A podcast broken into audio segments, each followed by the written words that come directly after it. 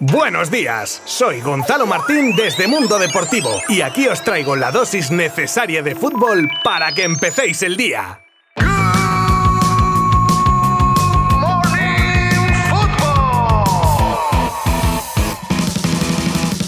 Muy buenas, amigas, amigos, venga, y amigues también de Good Morning Football. Jueves 30 de junio, nos despedimos hoy del sexto mes del calendario y lo hacemos con una fiesta informativa como la que os traigo en el día de hoy, porque vamos a tocar muchos palos. Tendremos la desconvocatoria de Xavi para varios transferibles, las conversaciones entre Rubiales y Ramos que salen ahora donde el de Camas le pide un favor al presidente de la federación, el retraso en el acuerdo del Barça con Six Street por la venta de los derechos televisivos y como siempre, ya sabéis en estas fechas, mucho movimiento de mercado con nombres importantes. Para descubrirlos, junto con el resto de contenidos, solo tenéis que acompañarme los próximos minutos. Os habla un día más Gonzalo Martín desde Mundo Deportivo. ¡Comenzamos! Xavi Hernández es un hombre de club y conociendo que el tema de fichajes dependerá en gran medida de las salidas, aparte de las palancas, ha tomado cartas en el asunto y ha descartado para la primera semana de pretemporada varios transferibles con la intención de que se centren en buscar una salida. Es el caso de Mingueza, Umtiti y Ricky Puch, a los que habría que sumar a Brightweight, solo que el danés no necesita estar desconvocado porque ya tiene ese tiempo al continuar de vacaciones. En caso de no llegar una solución con estos jugadores, Xavi podría prescindir también de ellos en la gira que el equipo tiene prevista en Estados Unidos. Tras las conversaciones entre Rubiales y Piqué que salieron a la luz hace tiempo, ahora lo hacen entre el presidente y Sergio Ramos. Entre muchas cosas destaca la ayuda que pidió el de Camas de cara al Balón de Oro de 2020. Le pide que toque algunas teclas de la UEFA y de sus contactos, argumentando que no solo es para él, sino por el fútbol español. Rubiales le contesta que no está en su mano, pero que si puede ayudarle lo hará y le desea una buena final de Champions. Pero termina la conversación Ramos insistiendo con que aunque no dependa de él, moviera con su influencia. Le dice que las relaciones son clave, que Infantino da el de best, que también le parecería importante y que para él sería, cito textualmente, la hostia. Para concluir con un, en fin, cuento con tu ayuda.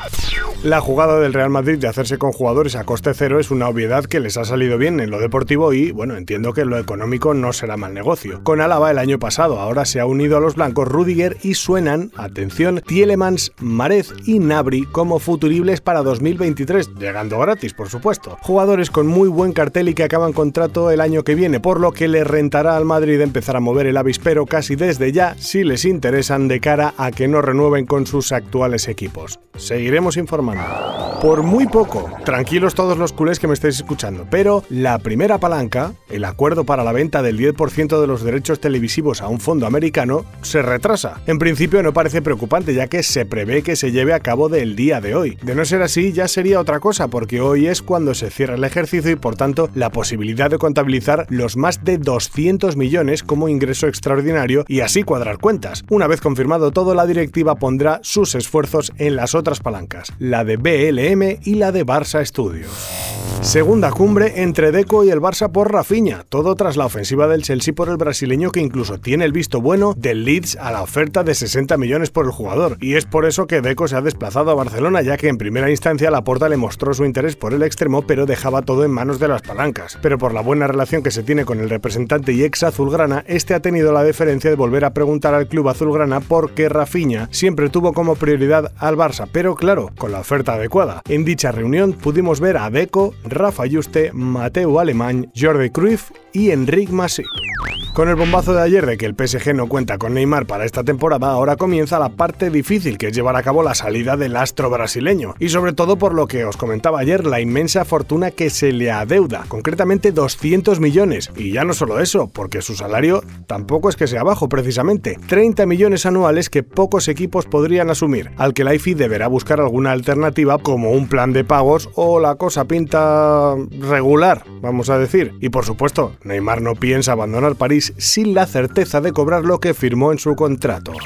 Las ganas de Lukaku de volver a Italia ya son una realidad, de manera oficial además, y es que ya se ha presentado como nuevo jugador del Inter. Ahora bien, lo hará como cedido por el Chelsea, donde recaló precisamente del equipo italiano hace ya unos años por 113 millonazos de euros. Los italianos pagan por la cesión 8 millones más variables. Anda que tienen que estar contentos. Vaya como les ha salido la operación Lukaku. Menudo fail como dice ahora la juventud.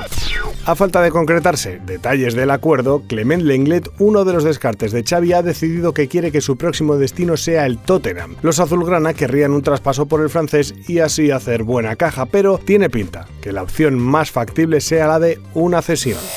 Y vamos con otra sorpresa de este mercado de fichajes y es la salida del ex azulgrana Xavi Simons del PSG. Pero lo sorpresivo no es que salga de París, sino la forma en la que lo hace, ya que el jugador se iba a ir inicialmente cedido al PSV Eindhoven y ahora nos encontramos con que se va al PSV, efectivamente, pero lo hace traspasado y firmando hasta 2027, además convencido de que es el lugar idóneo y el momento para dar un giro a su carrera y empezar a hacer minutos. Y terminamos con una nueva noticia con el PSG de fondo, más bien su presidente, Nasser Al-Khelaifi, que es quien estaría detrás de la no participación de la Roma en el Gamper de este año. Nos lo cuentan desde Corriere dello Sport y aseguran que el también presidente de la ECA presionó e intercedió para que los romanos no jugaran el Gamper, argumentando que el Barça es uno de los equipos rebeldes que quieren la Superliga. Ahí es nada.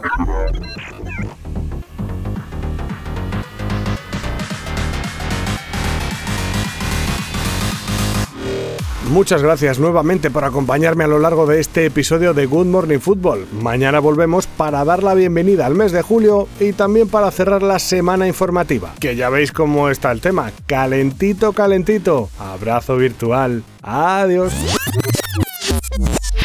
Mundo Deportivo te ha ofrecido Good Morning Football, la dosis necesaria de fútbol para comenzar el día.